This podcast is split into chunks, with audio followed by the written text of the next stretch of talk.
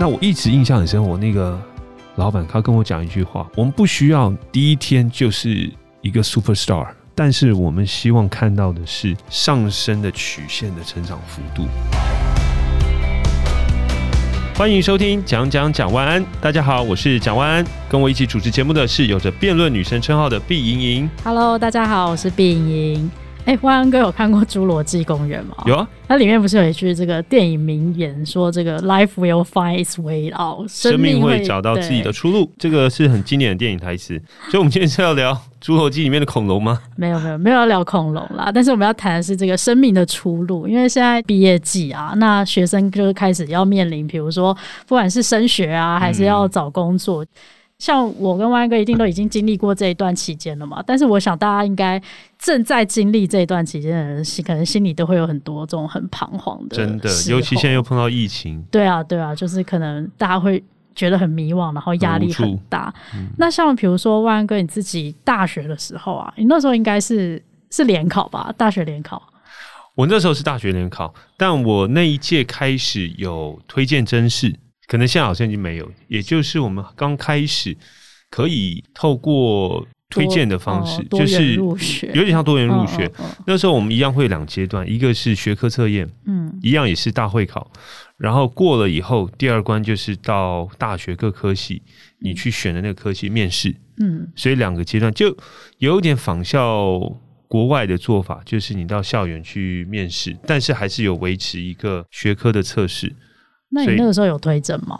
还是你就是我那时候就参加推甄？那时候我记得是高三上学期，我们开始同学们拿到一个手册，就是所有大学有开放推荐甄试的科系。嗯、那时候我们很多同学都也想尝试，因为你等于可以比其他同学先拿到进到大学的门票。可是像推甄，他的那个校内成绩要很好才有办法推甄呢、欸。对，他也要看你校内成绩，所以基本上。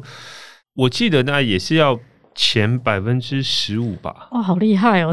你高中不是念建中吗？每个科系，每个科对 每个科系其实它要求不一样。嗯，而且它会要求你，像第一关学科测验的占比很重，就要特别高分。对，然后有的是希望你英文要很高，比如像外交系，它就很强调你的外语能力，英文可能就要有一定的门槛。不一样，那你现在推甄上不就是在那边愉快的看着你还要考联考？所以那时候我推甄上，我同学都非常痛恨我，因为等于我已经已经考过了，大家还要念书。对，然后我每天到学校，同学说你不要来了，你干嘛来学校？那那个时候政大外教系就是你的第一志愿吗？对，那时候就是我选择的第一志愿，所以参加推甄。那你当时为什么会想要念外教系？可以到世界各国去，而且可以参加很多国际会议，可以帮自己国家。发生梦幻想着可以到联合国，就是台湾就有外交困境啊，就是因为越有这种困境，就越想要突破。嗯，然后总觉得自己可以扮演这种英雄角色。嗯，对，所以那时候的确很向往外交官的生活。当然，一方面也是跟我父亲有关，因为他是外交官出身。嗯，所以看到他以前派驻过其他国家，哦，然后觉得哇，感觉可以到世界各国，嗯，有一些不同的经历。你去念了外交系之后，你觉得有跟你原本想象的不一样吗？在学校学的跟当初的想象都有很大的落差 因为我们进到外交系学很多历史，比如中国外交史啊、西洋外交史，嗯，哦，国际政治理论，嗯，哦，国际公法，就比较一些理论的课程。我觉得政大外交系相较其他学校国际关系相关科系是比较重实务。我们有很多实物的课，比如说国际礼仪，从最基本的国际场合的餐桌礼仪，到你要什么场合穿什么服装，嗯，男生一定要会打领带啊，这些基本，到不同国家的文化习惯啊，你都要了解，因为这牵涉到很多宗教历史，这个就是你需要知道，你才了解。诶，到这个场合或到这个国，比如说到非洲哦，或是到回教国家哦，你可能要注意什么，什么话不能讲。直到现在，即便不是外交官，都很受用。然后我们还有教国际谈判，用很多实际的案例。哦，对对，分配情境，分配情境，然后教你谈判的技巧。嗯，那这些不只是未来，如果你真的走外交官这个呃工作很实用，其实即便是在商业上，嗯，嗯，或者在政治工作上，其实都很实用。那你为什么还会去念法律？我觉得后来念法律也是一个从小的梦想，嗯、因为小时候看很多法律的影集，看《洛城法网》，很早以前 L.A. Law，然后就很向往美国这种诉讼律师那种在法庭上面滔滔雄辩，嗯，然后帮助弱势争取权益那种英雄形象，我觉得律师很神奇。嗯到后来也有一些影集，是不是《艾米丽的异想世界》啊？反正讲一个女生啊，她也是在事务所工作。嗯、然后到后来，当最近是我知道大家很喜欢看《Suits》，我觉得这些影集都会带给我一个很大的冲击，就觉得哇，美国的律师都非常非常的厉害，口才一流，这种富有正义感。所以后来就选择好，除了外交系，我也想要多修一门。法律系，所以你不是因为觉得说当律师可以赚很多钱，我这时候还真没想到。结果那时候对毕业后工作到底薪资要拿多少，我是没有概念，没有概念。对，我就单纯想说，嗯，外交系可以当外交官，哎、欸，念法律，哎、欸，多一个选择，对，搞不好可以考律师，嗯、当一个很富有正义感的律师。嗯、对，所以那时候就大二选择就双主修法律系，双修法律以后才觉得，哎、欸。哦，原来不是想象中这么轻松或这么容易。双主修本来就很累啊，因为你要修的学分数很多，欸。真的，所以我后来大学念了五年，就是延毕一年，啊，对，因为学分太多了。对，但还好中间有些课可以抵消，就是像国际公法啊这些课程。嗯，那时候双修一开始是还蛮挫折，因为我外交系功课基础都还不错，嗯，但是大二开始修法律系的课。我觉得很多思维上面会不太一样。嗯，外交系很多这些课程，大概就是你只要了解历史啊，背诵，大概就可以考试过关。但法律系的课，我觉得是你要融会贯通，然后真的去了解很多法条内容，还有它的关联性。所以一开始成绩都不是很好，然后所以就赶快没有被当过。我有几科真的是在及格边缘。哎，我大学那时候还真的很怕被二一耶。你知道什么是二一？我知道，就是那个你学分被当掉超过二分一半以上，对啊，就真的就被退学。我们那时候还有二一，所以其实当我开始双主修以后，学分就很多，对啊，然后可能被二一的机会就更高，所以我就很担心。那有几科真的是在及格边缘，就还没有抓到修课还有考试的技巧。所以后来我就赶快寻求协助啊，我才知道哦，原来法律系的班上他们都有所谓的共笔，就是共同笔记，而且他们会流传，然后有的时候是学长姐留下来，对，对，还有考古题，然后这些共笔就是每一次老师上课，比如这一届新增什么样的见解，把它补充上去，嗯、然后就看那个共笔。准备考试其实就很容易过关，嗯、所以后来就要跟同学维持好关系啊，然后就说哎，可不可以接一下共笔，借我去印一下啊什么？那你会因为你是双主修，然后跟法律系班上的同学比较不熟吗？一开始会，因为我是外交系来双修法律系嘛，所以不像这些法律系的同学，他们可能经过大一这一年一起相处都很熟，但后来慢慢为了要共笔嘛，就不得不跟同学。没有啦，当然是因为其实修课久了都会有感情啦，都会认识啊，然后就会聊天嘛。同学都会双修法律系的，那时候不止外交系，我还有很多会计系的，还有很多中文系的，嗯，哦，他们都会来修法律系的课。那一直到现在，我们都还有维持联络。哦，那很难得哎，而且你大学没有被当过，这我觉得很厉害哎。大学哦，我看。我如果快要被当，我都会去找老师。哦，这也是一招。或这一刻，我觉得哇，可能不太行，赶快去请教老师，不要说去找老师。那你还有什么念书的诀窍吗？毕竟你也是一个建中毕业。你这样问我会有点汗颜呢。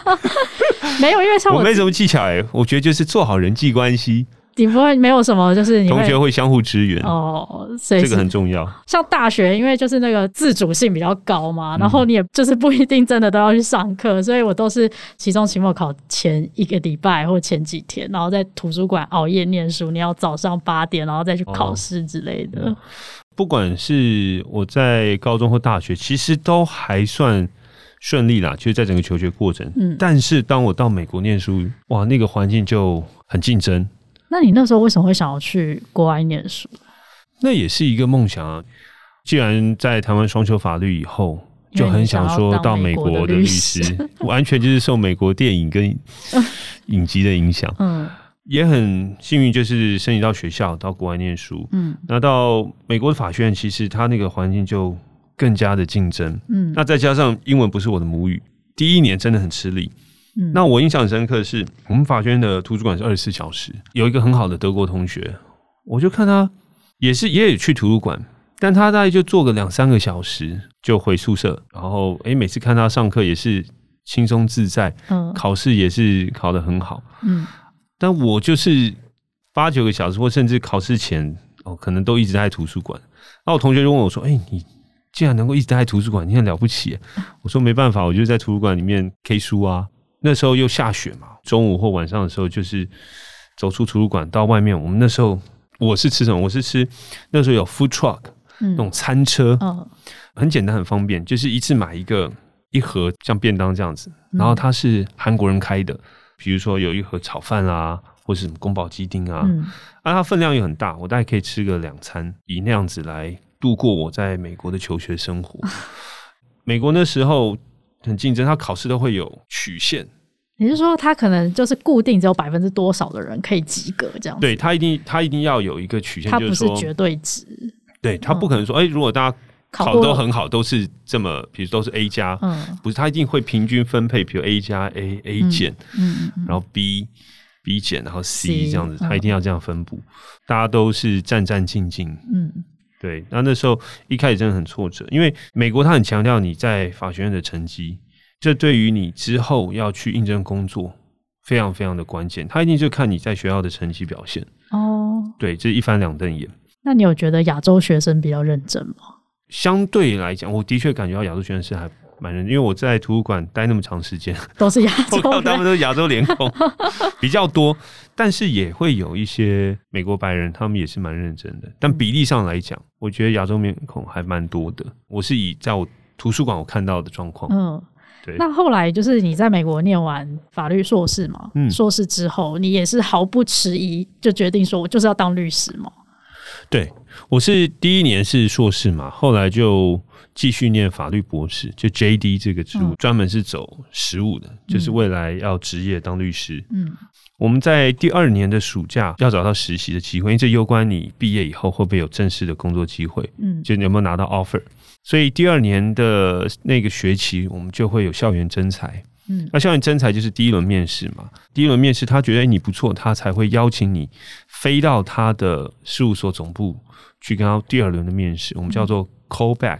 就是让你来到我们总部。嗯，那那时候我们大概那整个学期哇，都会跟上百个事务所来面试，然后大家都会比较说，哎，你拿到几个第二轮面试？我就看我周遭美国的同学哇，都拿到十几个、二十几个 callback 第二轮面试，然后大家很开心，就说哦，我下个礼拜我已经安排我要飞到，比如说旧金山啊，我要飞到德州，呃，奥斯汀，我要飞到哪里去面试，然后顺便去那边玩一玩。我都好羡慕，因为我看看我没有拿到任何第二轮面试，没有一个都没有拿到。对，然后那时候就真的很沮丧，有点想要放弃，就觉得说好，如果我真的没有拿到实习机会，毕业后没有在这边找到工作，嗯、那我可能就是打包回家，就回台湾。那个时候有想过说没有办法当美在美国当律师的话，你你在这个悲伤之余，有没有想过你还有可能做什么别的工作？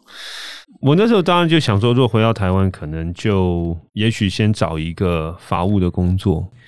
但那时候会觉得很沮丧，因为这是我一直以来的梦想跟一个目标。嗯，我这么辛苦准备申请的文件，申请到学校，然后也好不容易可以去申请到法律博士的课程。那我一直很希望说，能够顺利毕业，然后考过律师，找到工作。但是在面试这一关，竟然碰到很大的挫败。竟然手上没有任何一个第二轮面试，我那时候真的是非常沮丧，然后就打电话给我当时的女朋友，我现在的太太，觉得如果真的很不顺利，可能就真的要离开美国回台湾。那她也给我很多鼓励，她也觉得说其实应该赶快寻求协助，所以我后来就问我的室友，还有包括我其他班上的同学，这些美国同学，到底有什么面试的技巧？或者在这个过程当中，我应该注意什么？哦，他们才告诉我啊，其实有一些小 paper。他说，你面试的过程虽然可能你学科成绩没有这么好，但是你面试完，你要赶快发一封 email 给这面试官，嗯、谢谢他，好，今天有这个机会，嗯，我可以跟他面试，然后可以再把你面试当中觉得没有讲得很好的地方再补充进去，哦，哦，或者说，哎，你对于他这个事务所，哦，他的特色是什么？然后怎么样把你自身的优势跟他结合，比如说，因为我会讲中文然后哎，那这个宿所刚好他也做一些跨国的业务，嗯，哦，可以把这个再补强进去。然后甚至有的同学跟我讲，哎，他会打电话给这个面试官，跟他再聊一聊。我觉得他们都会很强调，就是处理好这个人与人之间的关系。那有时候比很生硬的面试，都是谈很多这些专业的题目，好来的更重要。嗯，哎，后来我学了，我就开始哦，每次面试完就赶快发 email 给这些面试官。我觉得虽然有点好像很狗腿，但是很有用。他们也告诉我一些技巧，就是哎，你每次面试你要去做很多功课，了解这个事务所它的背景、它成立的历史、整个过程。哦，然后他们专精在哪个领域？有的是专精在专利啊，啊，商标啊。然后你也要了解你的面试官他本身是哪一方面的律师。嗯，比如说这个事务所可能是处理商务的，可是来面试的他是诉讼律师。嗯，哦，那你就要讲。很多有关诉讼的，然后跟他请教啊，然后把自己的优势凸显啊。比如说我修过哪一个民事诉讼的课，教授告诉我要怎么样啊什么的，就可以稍微做一些克制化。所以这些小技巧就很实用。所以后来真的就慢慢拿到了第一个、第二轮面试，然后再拿到第二个。我记得我后来总共拿到五个第二轮面试，然后有的是在费城，就是我 UPenn 的城市嘛，然后有的是在华盛顿 DC。有的要飞到西岸的旧金山，嗯，然后有一个也是要飞到芝加哥。虽然相较我同学拿到十几二十个第二轮面试，至少我有五个，嗯，我已经非常珍惜。有时候真的是灰心或者是觉得很挫折的时候，赶快寻求周遭的协助，啊，其实会帮你走出来。我觉得万哥算是你很清楚说你未来要做什么，可是其实我觉得蛮多，像我自己啦，那个时候大学毕业的时候，或者我身边问一些认识的朋友，可能大家并没有一个很明确的目标，说，诶，我毕业之后就是要做什么样的工作，然后那个时候就会觉得很很焦虑啊，因为像我念中文系嘛，然后我念师大国文系，我前几天才在网络上看到一篇，就是讨论说什么小孩要念什么科系会打断他的腿，这第二名就是中文系，因为大家就会觉得啊，中文系是一个没有专业的系。啊就会觉得大家都会讲中文啊，就是中文系专长，好像什么都可以做，但是没有什么特别专精的。我那个时候大学毕业的时候也不是很清楚，说我自己要做什么样的工作，可是我就还是要工作啊，就去投履历啊，干嘛的。然后我每一间面试的公司都一定会问我说：“啊，你念师大，你干嘛不去当老师？”可是因为现在教育学程不是说你念师大就一定可一定要修或一定可以修教育学程，那我就没有修教育学程，所以我根本没有当老师的资格，而且我也没有特别想要当老师。当时就是遇到很多的困难，对，然后或者是大家应征一些比较基础的工作的时候，大家又会说啊，你国立大学这个薪水你可以接受吗？所以我那个时候哦，真的很灰心。然后也有人问我说，那你为什么不去考研究所？嗯，因为考研究所也是一个路嘛。对，我那时候刚好去看医生，医生就问我说，哎，你是不是大学差不多要毕业了？我就说，对啊，就是要毕业。他说，那你要念研究所吗？我就说，我还在考虑。然后那时候医生他就很认真跟我讲说，我觉得如果你没有很清楚你要什么，你就先去工作。就是你工作之后，嗯、你知道你想要什么之后，你再回去念你想要的东西。是。然后我那时候就觉得，哇，这个话对我来说，我就觉得很实用，所以我就去就去找先去工作。对，我就先去工作。我是工作了好一阵子之后，像我现在才回学校念研究所。我觉得这是一个很好的事情，因为现在蛮多学生都是能念书，他们就继续念，然后以延后这个进职场的时间嘛。花了那么多的时间念了研究所出来。不一定知道你要把它用在什么地方，或其实那不一定是你想要的。对，所以你可能可以去接触一下，就是社会实际的状况，然后知道你其实更喜欢什么事情，然后再来决定说念这个书对你来说有没有意义。就是我觉得这样就蛮好的。所以你刚刚是看医生还是看算命师？看医生，哦，看医生。但是因为那个医生就在我大学的旁边。大部分如果是对人生很迷惘。都会第一个先去找算命师。我记得我那时候还真的，我女朋友吧，她是有认识几个这种老师，她好像就是有帮我去算过，好像我当时蛮适合离家越远越好，发展越好，所以我就到美国了。没有了，那时候我记得好像有这样子的一个事情。不过本来就是我一直的梦想嘛，然后再加上。老师给我的建议，好，所以我就想说啊，那就申请学校出国念书。对啊。那像比如说你后来拿到 offer 啊，然后就开始从事律师的工作。对，那你真的有达成你的当时的这个梦想，就是穿着西装，然后在法庭上这个慷慨激昂的陈词吗？很可惜，差一点点。不过我觉得，因为我后来拿到的第二轮面试是要飞到旧金山戏谷的一个事务所，然后后来整个面试的过程也让我大开眼界。也就是我那时候从东岸飞过去，包括机票、包括住宿，都是律师事务所帮我出。哦，这很这对，然后一般都是这样吗？还是一般都是这样？一般都是这样。对，然后我记得我飞到戏谷是晚上。嗯，然后就先到旅馆住一个晚上，然后隔天一早去事务所面试。就隔天一早，我到饭店的一楼，因为事务所会说会安排一台车载我过去。我等半天，诶，没有看到有车来接我啊。诶，远远看到有一台加长型的黑色的这种礼车，远远开过来。然后呢，我说是要接我吗？他说对。就跟我对一下名字，然后就真的送我到事务所去。所以你是坐礼车去面试的？对，就事务所安排，你知道他很看重哦。嗯。然后我们去面试是一整天，嗯，而且他们每一次面试他都一定要有一顿午餐。你除了跟不同的部门的合伙人面试，然后中午你要跟一个 team 的律师吃饭。那他们很强调，就是他们想看这个法学院学生在吃饭的过程、聊天的当中，诶，你。关心什么议题啊？你对事务所了不了？或者对你一般生活，或对美国文化你熟不熟悉？哦，那这当中他们会谈很多跟法律不相关的，比如说运动。哦，你有没有看美式足球啊？看篮球啦？哦，你对美国的节日啊，啊一些历史你了不了解哈？啊，或者说，诶，他知道你可能从国外来的，诶，在亚洲那边你的生活怎么样啊？诶，为什么会想要到美国来念法律啊？他们很重视这一块。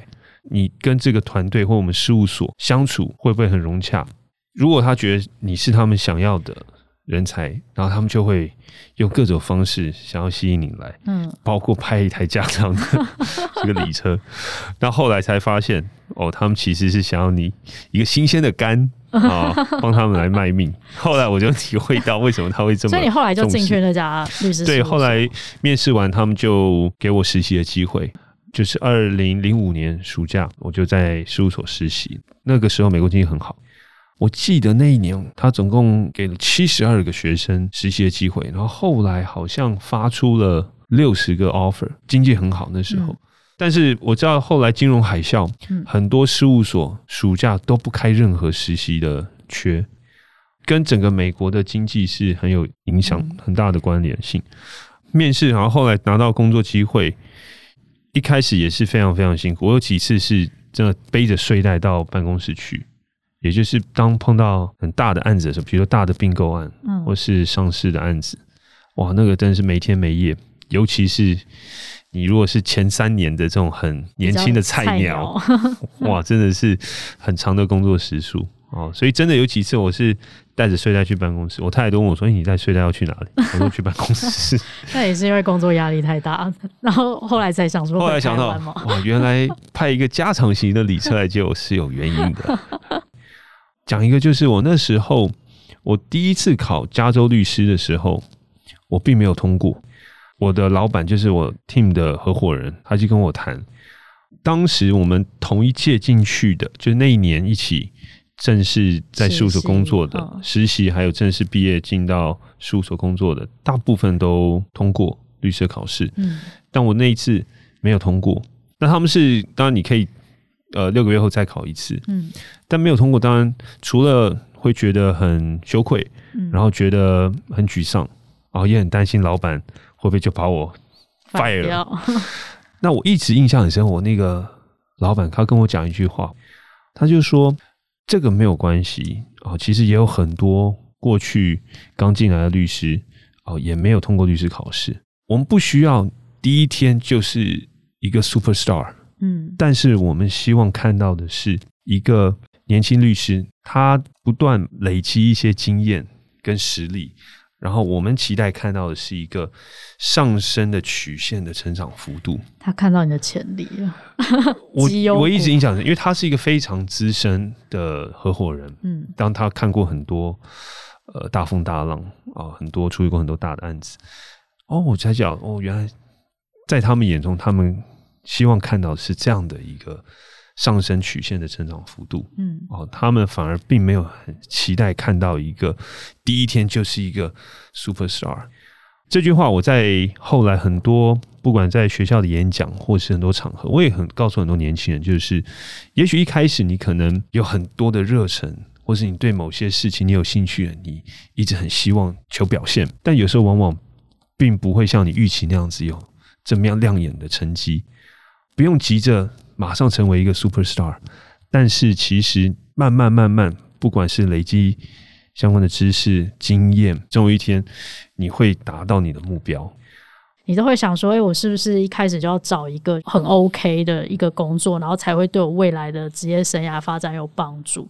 可是，其实我觉得大家可能刚出社会，就是社会运作的方式啊，或者什么都还不是很清楚的时候，我觉得可以先做，因为你会从做的过程里面慢慢知道说你想要什么跟不想要什么。找工作这件事情就跟谈恋爱很像，你就会知道适合你的跟不适合你的，然后工作就会越换越好，因为你在这个过程里面你会越来越成熟，越来越懂得这个自己的优势或自己的缺点在哪里，所以你就可以找到一个更适合自己的工作。刚毕业的时候，我都会被一些长辈们或者是一些主管们，他们就会用用一种语带威胁的方式说：“啊，你第一份工作一定要做满三年啊，不然你之后工作人家就会看你履历，说是不是做一下就走了，然后就会觉得你这个人就是很……对，往往会有这种刻板印象，对，就会觉得你这个人很不 OK。可是事实上，我工作的经验，我是觉得，如果你发现这个工作真的完全不适合你，真的赶快换工作，因为你在那个地方。留在那里，你也很痛苦，你也不会工作，表现也不会好。你下一份工作，其实透过面试，就是对方是能感觉得到你的优势在哪里的。他不会因为说啊，你第一份工作没有做满三年或没有做满两年，就觉得你稳定性很低。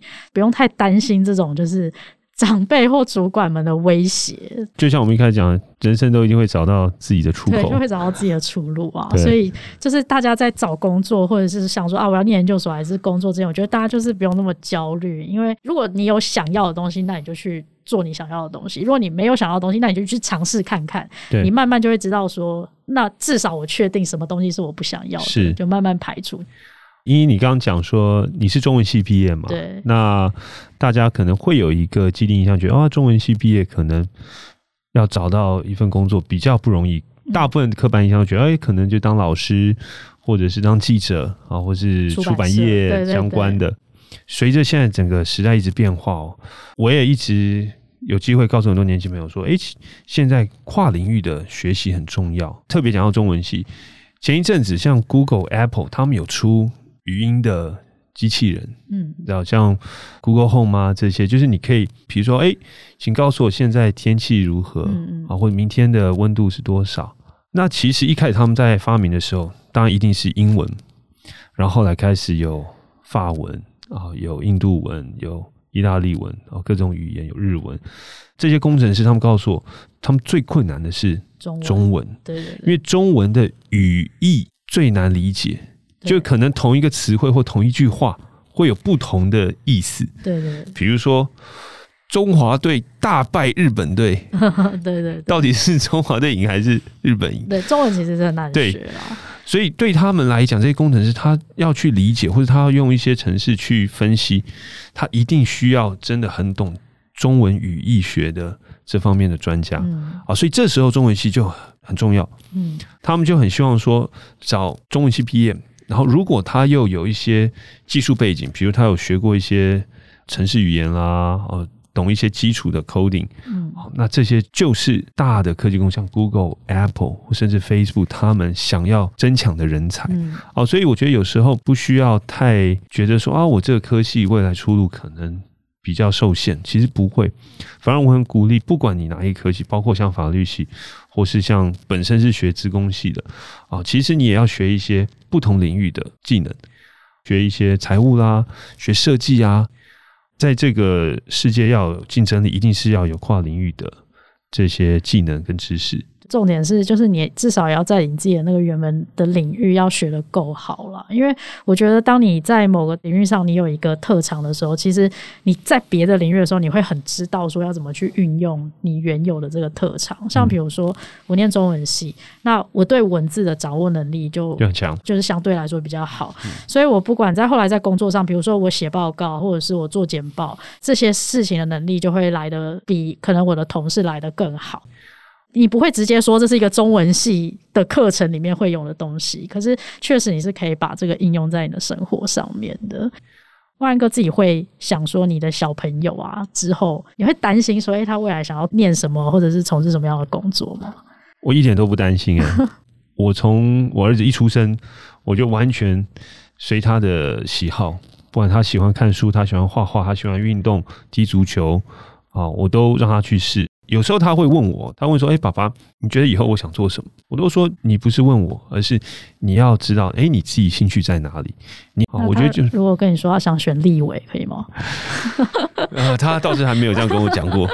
那你那个时候为什么要就是不当律师来选立委啊？你说我？对啊，律师跟立法委员其实还是有点关联性。我那时候最主要是很希望把我过去在戏谷当律师的经验，还有累积的一些专业。能够做一些很好的运用，那甚至希望在台湾推动一个好的法案。